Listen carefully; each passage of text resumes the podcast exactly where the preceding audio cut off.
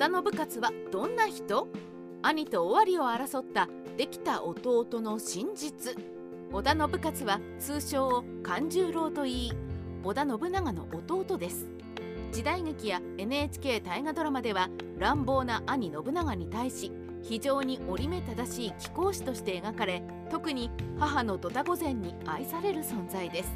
父織田信秀の死後兄弟は尾張の支配者の地位をめぐり争うことになりますがその結果はどんなものだったのでしょう？織田信秀が病床に伏してから存在感が増す信勝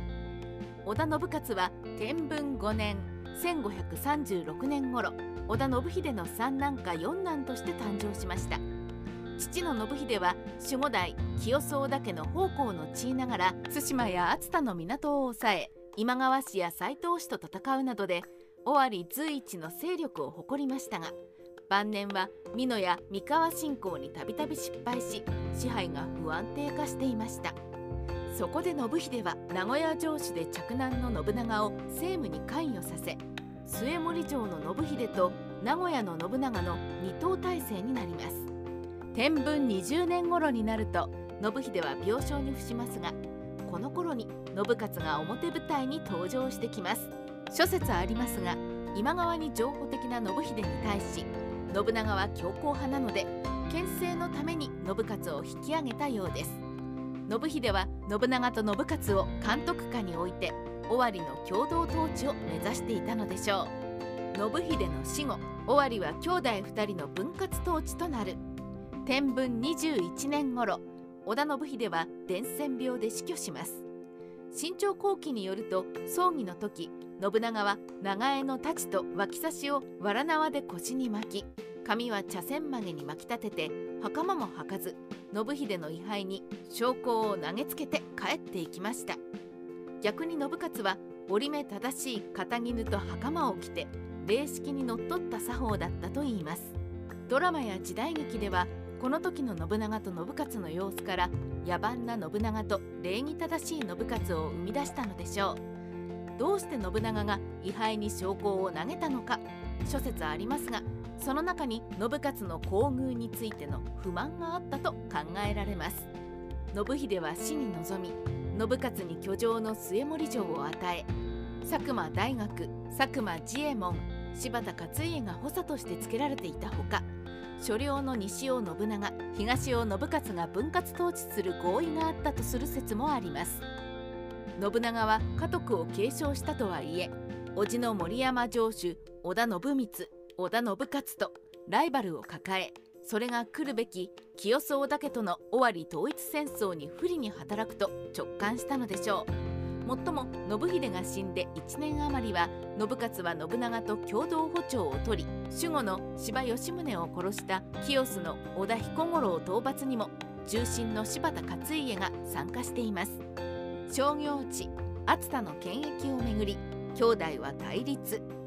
天文22年10月信勝は信長の関与なしに独自に版物発給を開始します。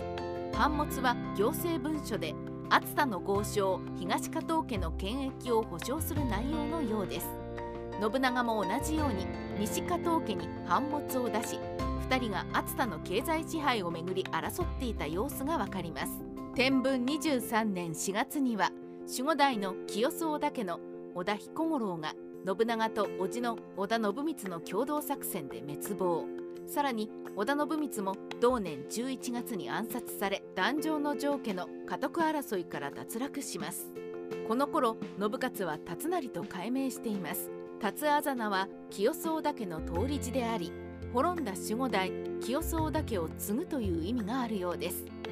同時に信勝は壇上の中という官位を自称します。織田家の当主は兄ではなくこのわしだという明確な独立宣言でした。一方の信長は織田彦五郎に殺害された柴義宗の子の柴義兼を庇護して大義名分としていました。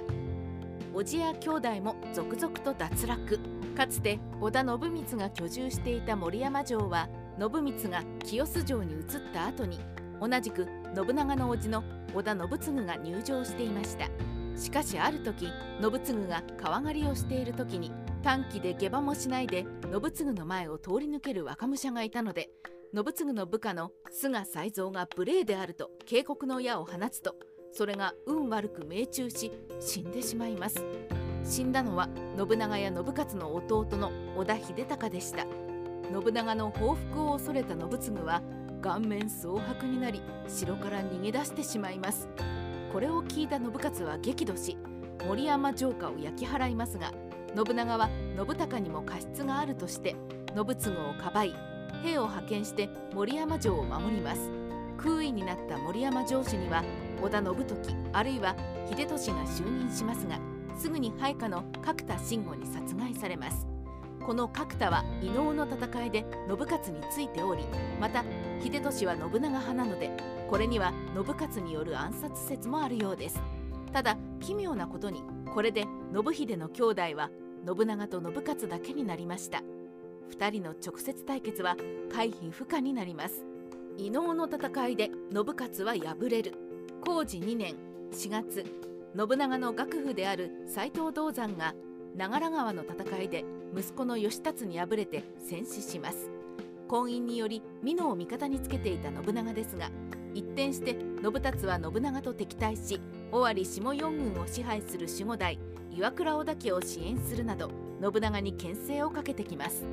この状態を受けて織田信勝は林秀貞林美政の神柴田勝家と反旗を翻し信長の直轄領篠木山号を横領しようとし信長は対抗して夏香砦を築き佐久間森重を置いて牽制します。これに対し柴田勝家が打って出て夏香砦を攻撃。信長が援軍に出て激突します。伊能の戦いです。新朝後期によれば信長方の手勢がわずか700人足らずに対し信行方は柴田勝家が1000人林秀貞が700人の合計1700人でした。正午信長軍の約半数が柴田軍に攻めかかります。しかし兵力差に加えて戦上手で知られる柴田勝家の活躍があり信長方は笹孫助ら主だった家臣を次々に討たれ失速大苦戦を強いられます。逆襲に転じた柴田勝家が信長の本陣に迫った時には信長の前には織田正左衛門織田信房森吉成などと槍持ちの中元40人ばかりという窮地に陥りますが負けじと織田信房森吉成の両名が前線に立って奮戦。信長サイドから信勝に味方した清須州の戸田の大原という武将を返り討ちにするなど奮戦します。そのタイミングで信長が敵兵に対し「何を身内で戦しとるんじゃいこら!」と大声で怒鳴りつけると柴田軍の兵は崩れて逃げていきました勢いを取り戻した信長軍はついで林軍に攻めかかり総大将の信長も前線で奮闘し林美政の神が黒田半兵衛と切り結んで息が切れたところを信長が助太刀で打ちかかり槍で突き伏せて討ち取りました。この林美政の神とは林道友といい信勝の中心で信長の悪口を信勝に散々に吹き込んで不仲にした張本人とのことで信長は恨んでおり自らとどめを刺したそうです。さらに信長軍は鎌田助之丞富野左京之進山口又次郎橋本十三角田信吾大脇虎蔵神戸平次郎や信行方の主だった武将を含む450人余りを討ち取って大勝利します。この戦い信長が前線に立つのに対し信勝は末森城から指揮していましたので指揮面での差が大きく信勝は敗れたと言われています。敗走する信勝軍は末森城と名古屋城に籠城し信長は城下を焼き払い包囲しますがここで信長と信勝の聖母である土田御前が和睦を斡旋。信長は清洲城で信勝と会談してこれを許しました。織田信勝の野望。ついえる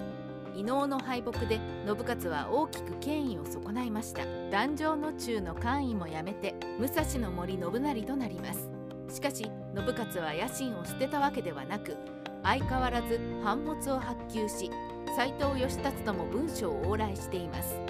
永禄元年には信勝は龍泉寺城の築城を開始。今川に備えるとも信長に備えるともつかない城の築城は信長の不安を煽りました。その頃信雄の重臣の柴田勝家が信長に信雄が岩倉織田氏の織田信康に通じて謀反を企てていると密告しました。この頃信雄は若衆の都築九蘭度を重用して勝家を嫌っており勝家が愛想を尽かしたようです。信長は信雄を始末することを決意し仮病を使って床に伏せっていると柴田勝家と母の土佐御前が信雄に見舞いを進め信雄がホイホイと清洲城に来ました。信長はチャンスを逃さず川尻と青貝に命じ清洲城北櫓天主継ぎで信雄を殺害しました。かくして信雄の野望はついえたのです。戦国時代ライターカワウソの独り言。信雄は無能ではないようですが兄の信長と張り合うのは荷が重いようですね。また率先垂範な兄と違い信雄は前線に出ず兵士の士気をつなぎ止めるのも上手ではなくそれで肝心な時に勝利を逃した印象です。